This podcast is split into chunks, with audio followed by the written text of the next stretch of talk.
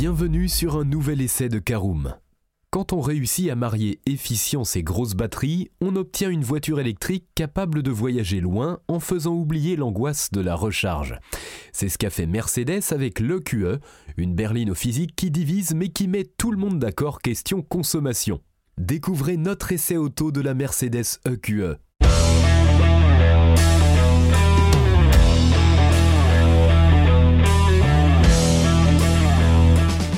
Bienvenue pour un nouvel épisode des essais de Caroom. Chaque mercredi, on vous partage nos expériences, avis et notes sur les modèles que nous essayons pour répondre au mieux à vos besoins sur l'automobile. Caroom, c'est un comparateur de voitures neuves, d'occasion et de leasing, mais aussi un guide d'achat qui vous accompagne et vous conseille dans toutes vos démarches automobiles. Bonjour à tous et ravi de vous retrouver cette semaine pour un nouvel essai consacré à la Mercedes EQE. Un sommaire en 5 parties, vous connaissez le principe. Tout d'abord en première partie l'extérieur et le design de la Mercedes EQE. En deuxième partie le poste de conduite et l'habitabilité. En troisième partie, nous verrons ce que vaut notre Mercedes EQE sur la route. En quatrième partie, nos notes et avis sur notre essai. Et nous terminerons ce podcast par un bilan global de notre essai de la Mercedes EQE. Alors pour s'y retrouver chez Mercedes, il suffit de connaître l'alphabet. De A à V en sautant quelques lettres, mais chaque famille de modèles répond à une lettre donnée, peu importe sa carrosserie. Ainsi on trouve les classes A, B, C, E, S, T et V et leurs dérivés se contentent d'y ajouter un préfixe pour que l'on s'y retrouve. Il y a donc les CL pour les carrosseries plus effilées et les coupées, ainsi que les GL pour les SUV. Les électriques répondent pour leur part au nom de code EQ. Après les EQC, EQA, EQB et EQV, voici donc l'EQE, berline électrique qui se situe au même niveau de gamme qu'une classe E. Je vous propose d'ouvrir notre premier chapitre concernant l'extérieur et le design de notre Mercedes EQE.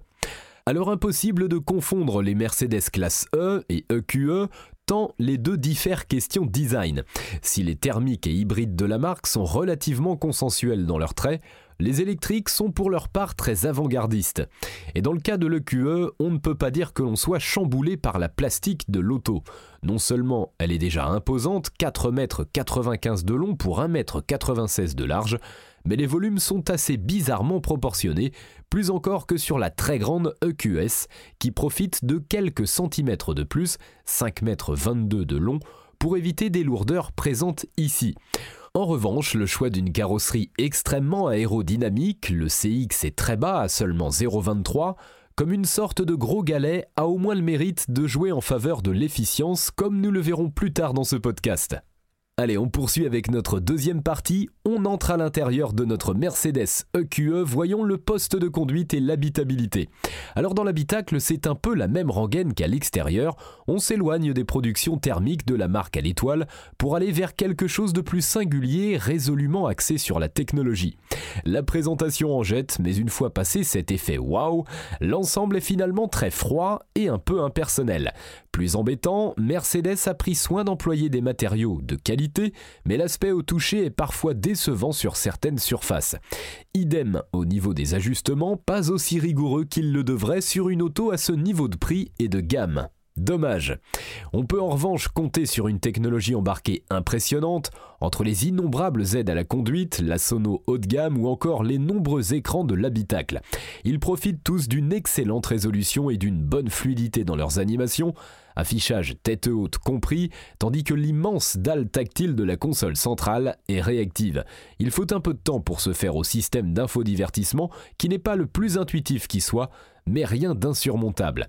Et Mercedes dispose aussi d'une bonne commande vocale qui s'active à la voix, le fameux Hey Mercedes, et qui permet de piloter efficacement les fonctions de base du GPS, de la climatisation ou du lecteur multimédia. Le gadget ultime, les phares à LED adaptatifs Direct Light, capable de projeter à même la route des symboles relatifs à la conduite, distance trop faible avec le véhicule qui précède, verglas, ou encore de matérialiser une voie de circulation avec des bandes jaunes virtuelles dans une zone de travaux. Expérience tout de même incroyable, il faut bien le dire. Les passagers avant profitent pour leur part de beaucoup d'espace, tandis que ceux de l'arrière seront à l'aise s'ils font moins d'un mètre 85. Le coffre de 430 litres annoncé est suffisant pour partir à 4, même s'il faut compter avec une hauteur limitée et une malle de coffre à l'ouverture plus étroite qu'un haillon. Allez, c'est parti, on démarre. Voici notre troisième partie. Voyons ce que vaut notre Mercedes EQE sur la route. Eh bien, l'EQE 350 embarque une batterie de 89,9 kWh et un moteur électrique sur son train arrière, le tout développant 292 chevaux et 565 Nm de couple.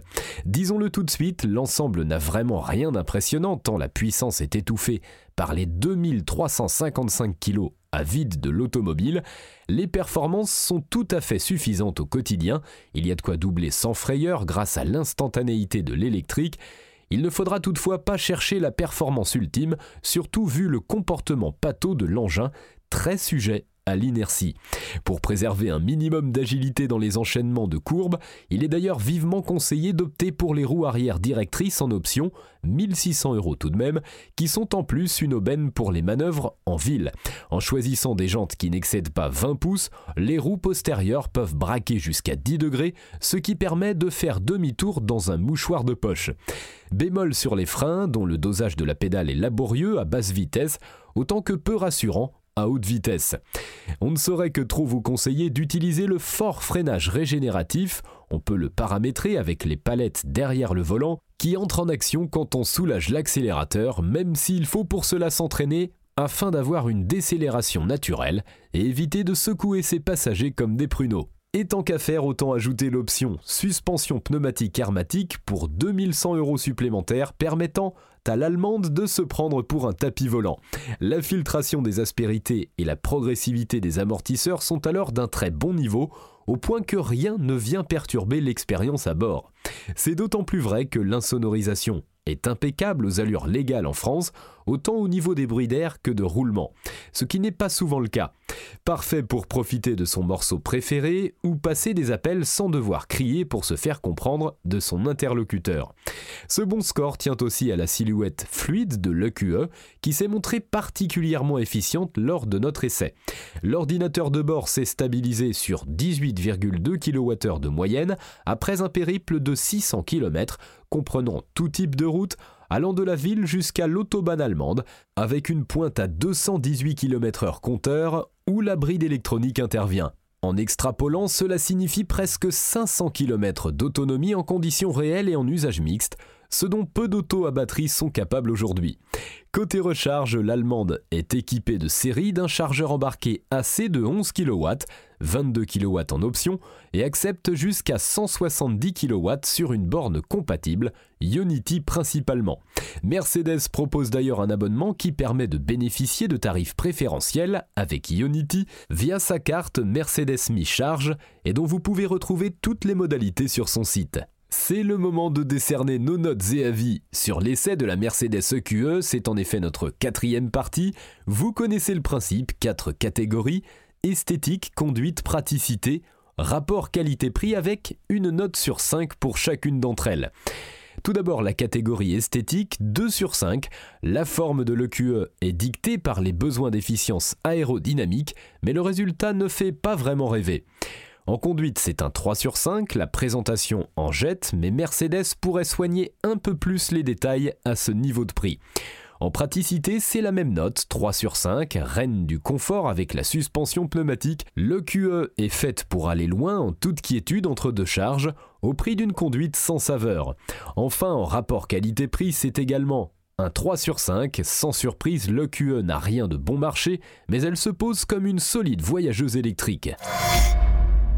C'est l'heure du bilan global de notre essai de la Mercedes EQE. Dommage qu'il faille accepter son physique quelque peu déroutant pour profiter des qualités de la Mercedes EQE. Cette dernière est en effet loin d'en être dénuée, à commencer par de solides aptitudes routières et un confort de haut niveau avec la suspension pneumatique optionnelle. Une BMW i4 sera beaucoup plus engageante à conduire alors qu'une Tesla Model S garde pour elle des performances de feu en ligne droite. Mais quand vient l'heure de faire des kilomètres en toute quiétude, la Mercedes répond présente et se pose comme un choix évident. Le QE 350 s'échange à partir de 78 900 euros, alors que notre modèle d'essai en finition AMG Line avoisinait pour sa part les 100 000 euros une fois optionné.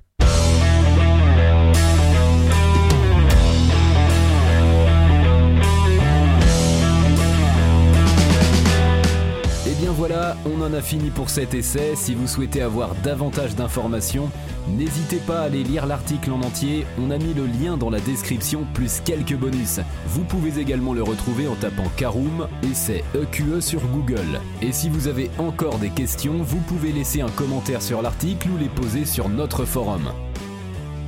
Merci d'avoir écouté cet épisode jusqu'au bout. S'il vous a plu, n'hésitez pas à vous abonner au podcast depuis votre plateforme préférée, à le partager autour de vous et sur vos réseaux sociaux. On en profite aussi pour vous demander de nous laisser une note et un avis sur Apple Podcast. Votre avis nous aidera à gagner en visibilité, ce serait vraiment sympa de votre part.